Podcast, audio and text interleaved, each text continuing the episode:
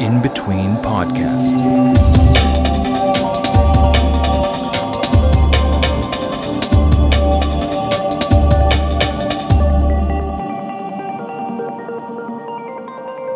En el capítulo de hoy estamos con la invitada Anisi Zul, quien tiene una maestría en gestión ambiental y también es activista ambiental en Paraguay, ya accionando hace varios, varios años.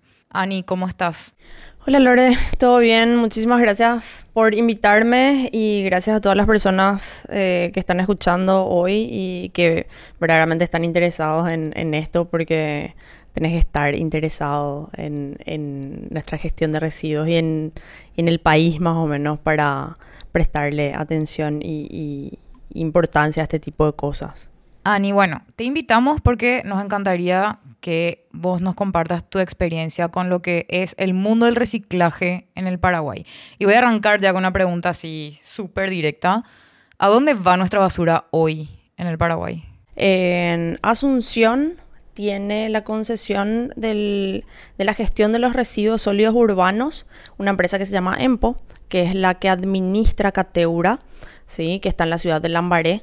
Entonces todo lo que se, eh, se recolecta de, de, Asunción va a parar a Cateura. La recolección eh, de los camiones de, de basura es responsabilidad de la municipalidad de Asunción. Entiendo, pero en realidad la gestión de residuos se hace recién una vez que, que llega a Cateura. Entonces ahí me interesaría también que compartas esa parte del reciclaje, qué pasa una vez que está en Cateura, eh, qué pasa con toda esa basura cuando llega a Cateura y por qué es tan importante, después de que me cuentes qué pasa que en Cateura, por qué es tan importante reciclar. A ver, te explico. En, en Asunción, Cateura se encarga de la recolección y la gestión de esos residuos. En las otras ciudades de Central, la empresa se llama El Farol. Cateura es un vertedero al aire libre y el farol es un relleno sanitario. ¿ok? Hay una diferencia ahí en, en conceptos. Una cosa, vertedero al aire libre así mismo como llega el camión, se tira. Eh, se vacía el camión y se quedan ahí todas las bolsas de basura a su suerte. A ver qué pasa y qué sé yo. Entonces ahí hay un, hay un microclima, como yo le llamo, que son los gancheros o cirujas, que se les llama. Hay, hay unas, unos niveles jerárquicos otra vez dentro de los recolectores de base, que serían todas las personas que eh, se encargan de esa selección de los productos, de los eh, productos reciclables dentro de, de esta basura que nosotros generamos, ¿verdad? Está el que sería el carritero, que es el que ya tiene su carrito, ese ya es pro, ya tiene su, su motocarro, pasa por los barrios, eh, en junta de, de las bolsas de basura. Están los recolectores, como son las personas que no tienen una moto o algo por el estilo y caminan y van buscando con su bolsita, que se mueven solamente por, por la zona, más o menos así. Y están los que ya son los gancheros o cirujas, que son los últimos dentro de esa línea de recolección, que son los que agarran, digamos que los reciclables que ya no fueron rescatados del eh, cesto de basura, ¿verdad? Y ellos son los que se encargan de sacar eso una vez que ya llega a Cateura.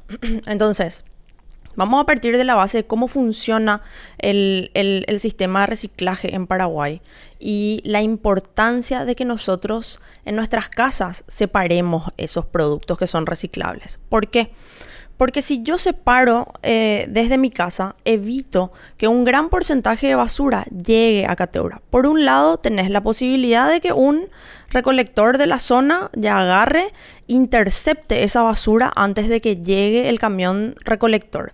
Por otro lado, puedes ser ya, eso ya si sos pro, si estás súper comprometido con el medio ambiente, vos separás y vos llevas a un ecopunto y vos te asegurás así de la trazabilidad de tus reciclables, de que esos productos van a poder ser materia prima para otros emprendimientos y no van a terminar en Cateura. Acá te quiero hacer una pregunta, porque seguro que te habrá llegado mil veces esta pregunta, que es ¿por qué haríamos el reciclaje en nuestras casas y llevaríamos el ecopunto si al final vienen eh, los recolectores y juntan todo otra vez? No, cuando la, la pregunta generalmente es eh, separar en mi casa y sacar al tacho de basura que viene el camión de basura y junta todo en el camión. ¿verdad? Eso.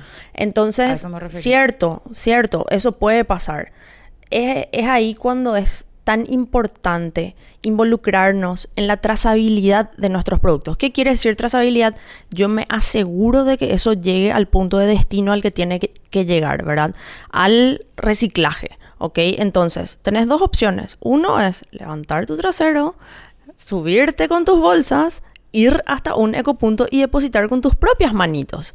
Está buena también esta actividad para hacer con los chicos. Entonces los niños pueden ver qué está pasando con, sus reciclables, sino que no es que sale nomás a la casa y eh, a la calle y desaparece, ¿ok? La otra es personalizar un poco este trabajo. Si vos no querés ir hasta un lugar o no tenés auto, no tenés forma de llegar a un ecopunto, porque los ecopuntos no están en todas las ciudades, eh, entonces también vos podés tratar de, de cazarle a uno de los recolectores, que generalmente esos recolectores pasan por la casa los días que, los mismos días que pasa el camión de, recolección de basura. No sé, te doy un ejemplo. En mi barrio pasa los martes, jueves y sábados a las 7 de la noche, ¿ok? Entonces el recolector, eh, vos siempre le vas a ver al carritero que pasa entre las 3 o a la mañana o no sé, así em, en un horario que... Antes de las 7. Claro, totalmente. Siempre, siempre le vas a ver al recolector con su carrito ahí, o bien temprano en la mañana, que es cuando, no sé, estás a punto de salir de tu casa, entonces ya sacas la basura, o tipo al mediodía, más o menos en, en ese horario. Entonces lo ideal es que vos salgas y hables con esta persona y le digas, yo te voy a sacar esto a tal hora, o si tenés chica en tu casa, le decís, toca nomás el timbre, te vamos a separar y te vamos a entregar. Entonces vos te estás involucrando en ese proceso y le estás dando, estás revalorizando el trabajo de esa de esa persona que trabaja y vive de la basura, ¿verdad? Acá nosotros no tenemos un sistema de reciclaje eh, creado, digamos que, sino que las cosas que se reciclan en Paraguay son porque algún empresario vino e hizo la inversión de poner una planta recicladora, ¿sí? Los niveles de reciclaje van desde la empresa recicladora, vamos de arriba para abajo. La empresa recicladora, segundo, el acopiador, que generalmente el acopiador es un muchacho que tiene un tinglado, un camión y dos, tres personales, ¿sí? La recicladora es la que compra eso. Eh, le paga por kilo y generalmente la recicladora o exporta o utiliza eso como materia prima para otros productos. Debajo del acopiador está el recolector de base y ahí se engloba lo que es gancheros, cirujas, carriteros, etcétera, recolectores así en general, que ellos son digamos que el vehículo para que ese producto reciclable llegue a un reciclador, ¿ok? También le pagan por kilo, pero generalmente son personas que no tienen la infraestructura como para acopiar una gran cantidad. Y después en la base de todo y mucho más importante, estamos nosotros, que somos los generadores de este residuo y somos los responsables de asegurarnos de que estos residuos lleguen al, destino final que tiene que ser eh, el reciclaje y no el vertedero. El vertedero es así, tipo, es lo peor que te puede pasar. Claro. Y justamente em, ahora que hubo todos estos incendios en Cateura, se mostraron unas imágenes bien fuertes del lixiviado que hay en Cateura también, eh, que después eh, tengo entendido que va a la bahía de Asunción. Entonces está bien peligrosa esa parte también eh, de, ok, genial, no es reciclaje solamente para honrar el trabajo de estas personas, sino también para cuidar el medio ambiente, porque está sucediendo que, estamos acumulando todas estas basuras, algunas cuando se mezclan se vuelven aún más tóxicas y, no estamos cuidando esto. Entonces, eh, no sé si vos estás al tanto de algún proyecto o algo que haya en Asunción o a nivel nacional de cómo se puede mitigar esto. Eh, hay estudios que dicen que el 94% de la basura que nosotros generamos no llegan a destino, es decir, no llegan siquiera al vertedero, van, eh, son quemados a cielo abierto, eh, son tirados a vertederos clandestinos, son tirados al raudal, no sé, un montón de cosas. Imagínate, estamos hablando que solamente un 6% es el que está llegando hoy en día a categoría para ser gestionado, entre comillas, ¿verdad? Porque eso no es una gestión. Al ser un vertedero no hay una gestión ahí, no hay una, no hay una planta de transferencia de, separación de, productos, ¿verdad?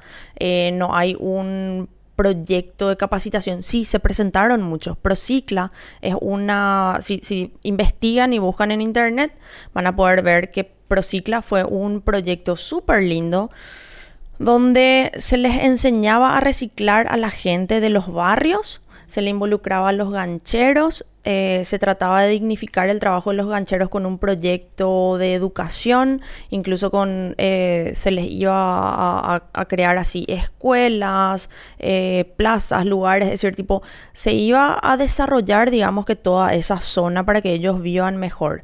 ¿Qué pasó? Se boicoteó esto. No te, no te puedo dar exacto un, un, año, pero 2005, 2008 por ahí. 2008 por ahí. Sí, hace rato ya. Eh, fue un proyecto encima, fue financiado por el BID. Eh, se hizo una, una, financiación del 50% del BID. ¿Y quién tenía que administrar eso? Altervía y GEAM, sí. Son, son los que estaban detrás de, de este proyecto.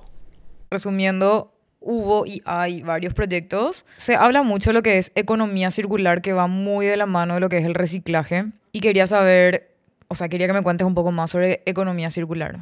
Bueno, y básicamente el tema de la economía circular vendría a ser lo que es la nueva economía del mundo, que es lo que tenemos que intentar impulsar, ¿verdad? Anteriormente hablábamos un poco de lo que es la economía lineal, que es comprar, tirar, comprar, tirar.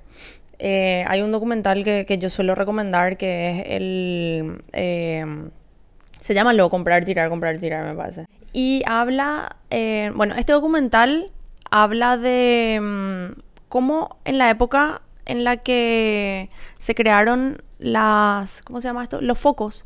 El primer foco que se creó, los focos estaban hechos para durar para siempre. Era una tecnología en la que vos comprabas un foco y no se te apagaba la luz nunca, no se quemaba nunca. Después, los que crearon esto vieron el tema de la obsolescencia programada. ¿sí? La mayoría, cuando, cuando se empieza a instalar el concepto de la obsolescencia programada, es cuando nosotros empezamos a generar todos los residuos desechables, ¿verdad? ¿Por qué? Porque esto que yo compro tiene un tiempo de vida útil y muere. Es más, hay estudios en los que se encontraron unos microchips dentro de impresoras, que es así, tipo el momento en el que tiene que caducar ya esta impresora. Es decir, después de 200 impresiones, no sé, te estoy inventando un número, pero después de 50.000 impresiones, falla, empieza a fallar el cable, que esto, que lo otro, y voy a decir, ah, ya me vuelve loco, ¿verdad? Y sí o sí tengo que cambiar. Es así también con las, hoy en día con las actualizaciones de los teléfonos. Llega un punto en el que tu teléfono se empieza a volver súper lento, recalienta, ya la batería no te funciona y, y, vos así por salud mental decidís cambiar, ¿verdad? ¿Y qué pasa ahí? Estoy generando un residuo. Y esa es la obsolescencia programada, ¿verdad? Entonces, detrás de lo que es la obsolescencia programada, viene lo que es el rep la responsabilidad extendida del productor, que es así, bueno, le vamos a cagar a estos que están haciendo obsoletos productos que podrían seguir funcionando. Y hay países como Chile, por ejemplo, que impulsan esta ley del, eh, del REP, ¿verdad? Que acá en Paraguay no hay, lo que es la responsabilidad extendida del productor, que hace que yo me asegure, yo productor, ¿verdad? Me aseguro de que el residuo que yo estoy generando retorne a mí o vaya a un lugar de reciclaje sí o sí. Y te doy un ejemplo, y vos sabes perfectamente, en Alemania vos compras una botella de agua y, si sale, no sé, un euro, te cobran 1,25. Y hay máquinas en la calle o en lugares, en, centro, en centros comerciales o en el supermercado o lo que sea, que vos te vas y depositas esas botellas y te devuelven los 25 centavos que vos estás pagando por el el contenedor, porque en realidad la empresa que te vende agua, te vende agua. Su producto es agua. No es el contenedor con agua, no es la botella, ¿verdad? Te ponen, te ponen impuestos. Así mismo. Entonces, hay un montón de cosas así eh, que estamos recontra retrasados, ¿verdad? Pero es, es, un cambio de chip, es un, es un compromiso desde el consumidor hacia el Estado, que es algo que yo siempre digo, ¿verdad? En Paraguay los grandes cambios vinieron siempre de la sociedad civil y no del Estado. Entonces es importante que nosotros generemos conciencia y que seamos unos consumidores conscientes a la hora de comprar por qué elijo esto. Y ahí yo creo que falta, y bueno, por suerte también siento que hay más jóvenes que se quieren involucrar, que quieren aprender de esto, pero no saben de dónde sacar la información, no saben dónde encontrar las herramientas o siquiera no saben cómo es la situación actual del país, ¿verdad? Por eso también estamos haciendo este podcast. Pero... no, porque en realidad es involucrarte, es decir, no sé, en el, el negocio de tu familia, ¿verdad? Está manejado por gente mayor ya y antes las eh, antes el mercado era diferente, habían más árboles, había una conciencia diferente, es decir, tipo instalar la pregunta a la hora de compra. ¿Necesito o no necesito esto? Eso es muy importante. ¿Elijo este producto porque me gusta el contenedor o porque sé que este contenedor se puede reciclar, ¿verdad? Porque hay mucha... Mm, eh, de repente, no sé, yo soy antiplástico, ponerle, ¿verdad? Y así, voy a comprar una... Yo antes eh, antes de saber y involucrarme un poco, decía, no, botella de plástico no voy a comprar, voy a comprar una botella de vidrio, agua tiene que ser sí o sí de vidrio. Pero el vidrio se recicla o no se recicla. Exacto. Sí, se recicla en el mundo, pero en Paraguay no. Exacto. Entonces, prefiero comprar una botella de agua de plástico, que yo sé que cuando termine de tomar va a ir al reciclaje o me voy a asegurar de que se recicle. En cambio, una botella de vidrio, nos venden, de repente nos venden demasiado humo con la, con la comunicación y nosotros no sabemos. Porque no tenemos por qué saber tampoco, ¿verdad? Eh, es nomás un poco de información la que necesitamos. Sí, se recicla el vidrio, en el mundo se recicla, ok, pero en Paraguay no se está reciclando hoy en día. Entonces, cuando hablamos de la fábrica de vidrios, fábrica paraguaya de vidrios, ellos no reciclan. Ellos reciben, a ver, viste como yo te decía de vuelta, el sistema de reciclaje acá en Paraguay está determinado por un, un inversor que decide poner una empresa que va a reciclar generalmente esto o transforman en un nuevo producto o exportan como materia prima a otros países, ¿sí? Si es que ellos se dedican a hacer eso, los recolectores a la hora de entregar los reciclables, la empresa recicladora les paga por eso, les paga por kilo, les paga por cantidades, etc. La fábrica paraguaya de vidrios no paga por kilos recibidos de vidrio, porque no necesitan porque ellos tienen un sistema de retorno súper grande, porque trabajan con empresas cerveceras eh, muy grandes, ellos tienen un, un, retorno bastante amplio, entonces no, no están necesitando recopilar eso. Y es así que el carritero no va a juntar vidrios. ¿Por qué? Porque punto uno es muy pesado, es peligroso de, de manipular y de transportar y eh, de repente también el, sistema, es decir, para limpiar el vidrio se gasta mucha agua, ¿verdad? ¿Y las latas? Las latas sí. Las latas, sí, se, reciclan, sí. Genial. O sea, si compras una coca en lata, totalmente. Es mejor que comprar una totalmente. Coca bueno, pero ya que tocas ese tema, y ahí vamos a ir un poco a lo que son las políticas públicas, ¿verdad? Nosotros estamos muy felices de abrirle las puertas a todos los extranjeros, a todas las empresas extranjeras para que vengan a Paraguay a invertir. ¿sí? Viene una empresa como Val y hace las latitas de aluminio acá en Paraguay. ¿Qué exigencias nosotros como, como Estado le estamos poniendo a ellos para que pongan un punto de recolección? Nada. Nada. Exacto. Entonces, tenemos que trabajar un poco en esas políticas públicas de decir, ok, dale, nosotros le abrimos, somos una isla en donde los impuestos son súper bajos, nuestra mano de obra es baja, el país está espectacular, listo para que ustedes vengan e inviertan, pero déjennos algo. Claro. es decir, no solamente mano obra, porque te van a responder, pero damos fuentes de trabajo y esto y que lo otro. Sí, ok, pero están generando un residuo en nuestro país, ¿verdad? Claro. Que capaz antes no, no había. Entonces, eh, sí, dale, abrí tu empresa, pero déjame un punto de recolección. Eh, poneme eh, puntos de, de, expendio así en el que yo puedo tirar mis latitas ahí adentro. Mínimo. Encima estamos hablando de empresas súper top. ¿Y cómo, cómo se recicla correctamente? Bueno, hoy en día en Paraguay eh, se recicla todo lo que es papel, cartón, papeles y cartones secos. Vos tenés los productos que son digamos que los valorizables y los orgánicos y restos, ¿sí?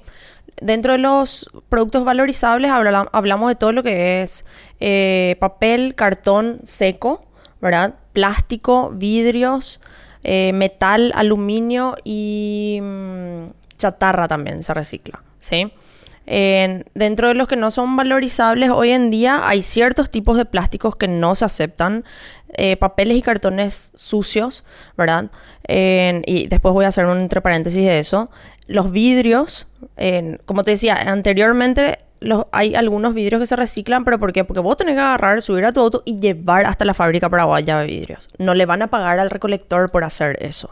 Eh, Ellos hacen, todo lo que ellos hacen es porque es un negocio para ellos. No van a hacer de onda nomás. El recolector no es que se va a ir hasta Ipané a llevar 10 kilos de vidrio y gastar su combustible de onda nomás. Y después todo lo que son productos orgánicos que van al compostaje, ¿sí? Em, entonces, ¿qué haría yo? ¿Cuáles son mis, mis, mis pasos para arrancar con, con un buen sistema de reciclaje, digamos que, ¿sí? Bueno, nosotros hablamos mucho y le damos mucho énfasis y mucho hincapié al reciclaje, cuando en realidad tenemos que hablar, anteriormente se hablaban de tres R's, hoy en día podemos hablar de lo que son las cinco R's. Entonces yo primero tengo que ser un consumidor consciente, ¿sí? Antes de entrar en las R's.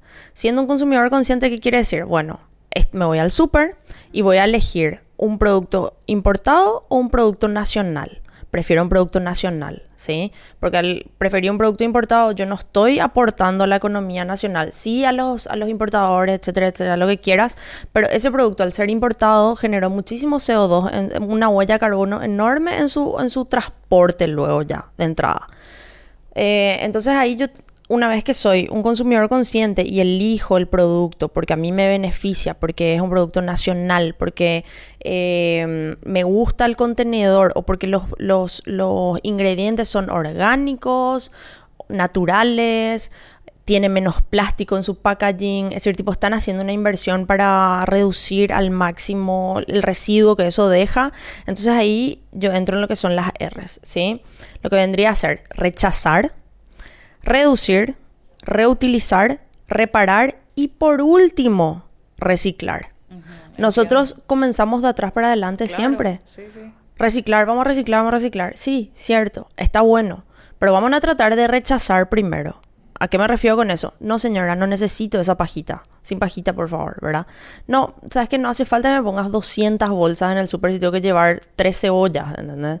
En- trato, trato entonces de reducir mi consumo de plástico de repente. No te digo tampoco que seas zero waste, porque es imposible, imposible. O sea, no es imposible, pero es muy difícil. Tenés que dedicar. en Paraguay es imposible. Es casi un full-time job. Sí. pero Las personas que yo imposible. conozco que hacen eso tienen que estar constantemente haciendo eso en gran parte de sus días. Y sí, es- yo creo que en Paraguay es imposible. Porque todo viene en algún empaque y qué sé yo. Y ahora con el COVID, luego, pf, ni qué decir. Claro. entonces, vamos a lo que es rechazar. Yo no necesito eso ahora mismo, ¿verdad? Reducir, por ahí normalmente me voy al súper y me ponen todas mis, mis compras en cinco bolsas cuando en realidad pueden entrar en dos. Entonces, no me siento tampoco mal porque estoy usando bolsas de plástico, ¿sí? Tipo, todo lo que hagamos hay que hacer al punto de que no nos genere un estrés. De, de que no te quite el sueño, que digas así, ay Dios mío, no puedo dormir porque llevo una bolsa de plástico, perdón mundo, te traicioné, ¿verdad? Así. Claro. No. Y además son hábitos que se van creando. De a Totalmente. poco. O sea, empezar, por ejemplo, la otra vez vi, me hiciste acordar, que están los empaques de los espirales de iris. Y Sí. están los ecoempaques que se nota que es cartón reciclado sin plástico. Y están los de cartón con pintura, con colorantes y todo eso, ¿verdad? Los normales. Y desde que vi ese esfuerzo de parte de ellos, compro el eco, o sea, el que tiene el paquete eco. Porque convengamos que el plástico es uno de los inventos más útiles que inventó el ser humano. Es súper útil. Por eso se masificó tan, tan rápidamente y, y hace- tantos años que usamos. Pero no, pero lo que no hicimos fue, fue justamente pensar qué consecuencias va a tener este uso masivo de este producto tan útil que no se degrada nunca. Y también informarnos, ¿verdad? Porque hay mucha falsa publicidad con respecto a lo degradable, biodegradable, compostable, etcétera, etcétera, ¿verdad? Yo conozco empresas de, que fabrican bolsas y empezaron a vender unas que son eh, degradables, dicen, ¿verdad? Y le meten, ese- es más, yo llamé a la empresa a preguntar, ¿me puedes decir cuál es la diferencia con, ¿entendés? Así. Ajá, claro, para ver qué te decían. Sí, para ver qué te decían. Eh, o si no, las que son oxodegradable, oxo biodegradable, no sé qué. Y no, la oxo es porque con el aire se van, eh, acelera su proceso de, de- de degradación. Y yo, ah, ok. Y pero y desaparece, ¿verdad? No. Tenemos que entender que todos y cada uno de los productos Son degradables. son degradables. Sí. ¿verdad? Degradable es una cosa, biodegradable es otra cosa, oxodegradable es otra cosa, compostable es otra cosa. Eh, involucrarse un poco en lo que es, en lo que son todos estos greenwash, ¿verdad? Sí, de Em- sí, empresas que, te digo, yo el otro día me fui a comprar unas tartas eh, ya precoci- precocidas, envasadas al vacío, y me ponían en una cajita de cartón. Pero estaban envasadas al vacío. Y era como que voy a ocultar nomás que esto está en plástico. Yo sí, no, no vayas, dame nomás. La, ya están envasadas al vacío, no necesito tu cartón. Entonces ahí de vuelta, sí, el cartón es eh, reciclable, pero es algo innecesario. Entonces ahí está la práctica de rechazar. Eso era algo innecesario a pesar de que era algo de... em, Claro, que, que es también lo que muchos critican hoy día es, ah, ok, de plástico estamos pasando a cartón, pero hace 20 años atrás estábamos diciendo, dejen de talar tantos árboles para crear papel y cartón, ¿verdad? Y volvemos a lo mismo. Y no, es como vos decís, no, ya aprendimos de los árboles que talamos y deforestamos y creamos papel. Y creo o quiero creer que muchos países hicieron el esfuerzo de mejorar su consumo de cartones y papeles. Ahora estamos en el punto en el que queremos encontrar una buena alternativa al plástico y, y volvemos a eso, pero si se puede rechazar, mejor. Entonces, otra... Te cuento algo, un Contame. fun fact. Hablamos de lo que es el reciclaje del cartón, ¿sí? En Paraguay. El, cartón no se exporta a diferencia del plástico. El plástico, como te digo, están los recolectores de plástico, va al, al, eh, al, al que encincha y vende así los, los cuadrados, digamos que por tonelada al, al, al que es el exportador y el exportador vende, generalmente se vende a Brasil. Con el cartón pasa lo contrario, es decir, tipo, todo se queda acá. Y es más, Cartones Yaguareté, que es el que recicla, que es el que compra el cartón reciclado, tiene que importar materia prima para, para poder hacer sus bobinas. Porque nosotros somos, perdón, pero somos tan inútiles que no podemos separar eh, nuestros residuos.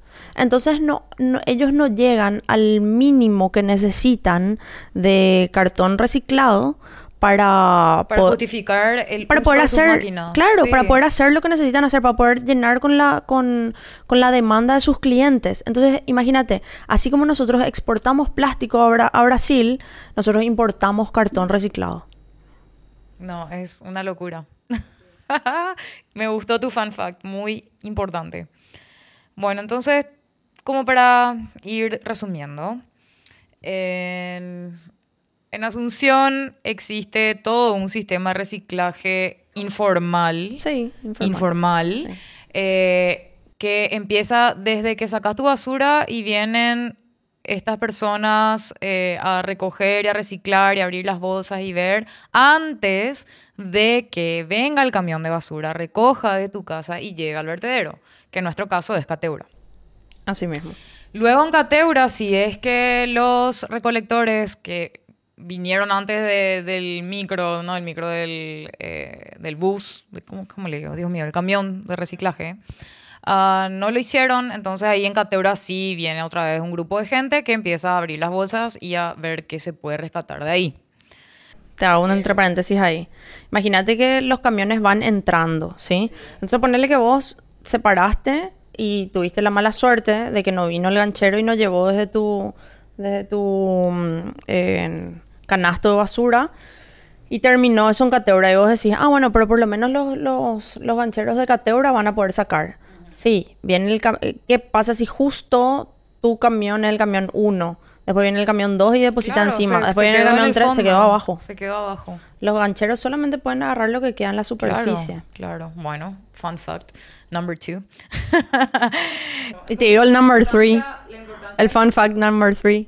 Dale, metele. El promedio de vida de los recolectores es de 45 años. Eso me duele.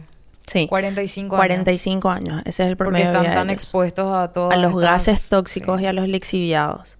Entonces, qué importante es separar nuestras basuras y compostar lo que podemos compostar. Y después hablamos de las 5 R's. ¿Puedes repetir las 5 R's? Sí, te digo. Rechazar.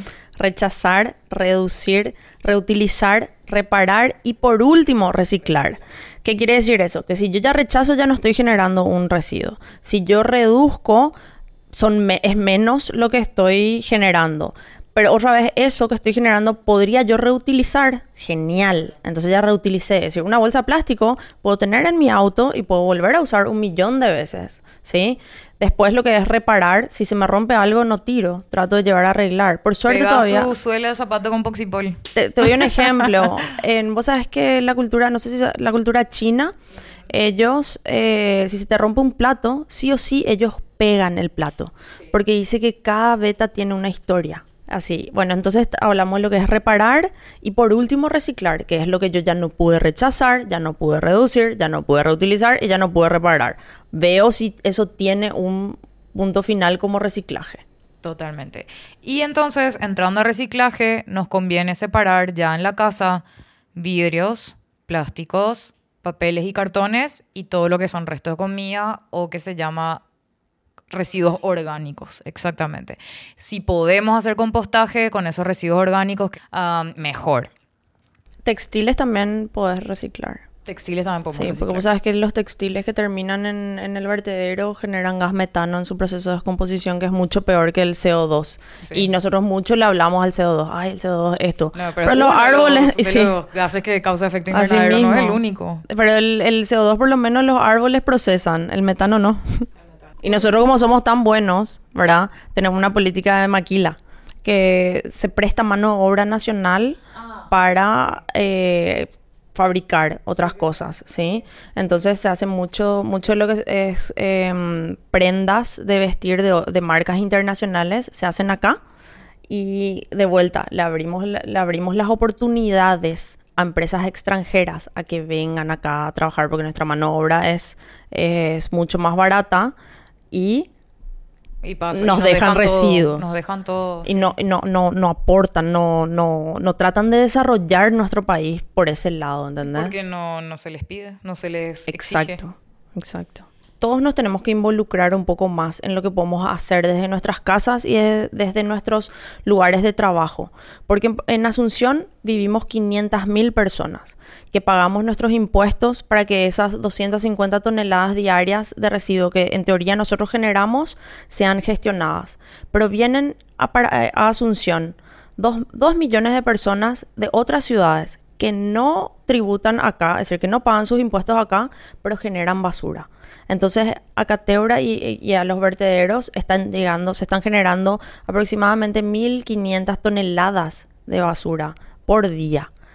Entonces tenemos que tratar de trabajar nosotros en la reducción de esos productos, de esos, eh, de esa basura, desde nuestras casas, desde nuestros lugares de trabajo, tratar de involucrarle a, todas las personas que trabajan con nosotros en el reciclaje, incluso si nos vamos de viaje a algún lugar, eh, algún lugar acá del interior o lo que sea, traigamos nuestros residuos de vuelta. Claro. Es llevada contigo. Hay carteles, de hecho, en otros lugares del mundo donde te dicen esto no es parte del bosque, todo lo que trajiste se tiene que volver contigo a la casa.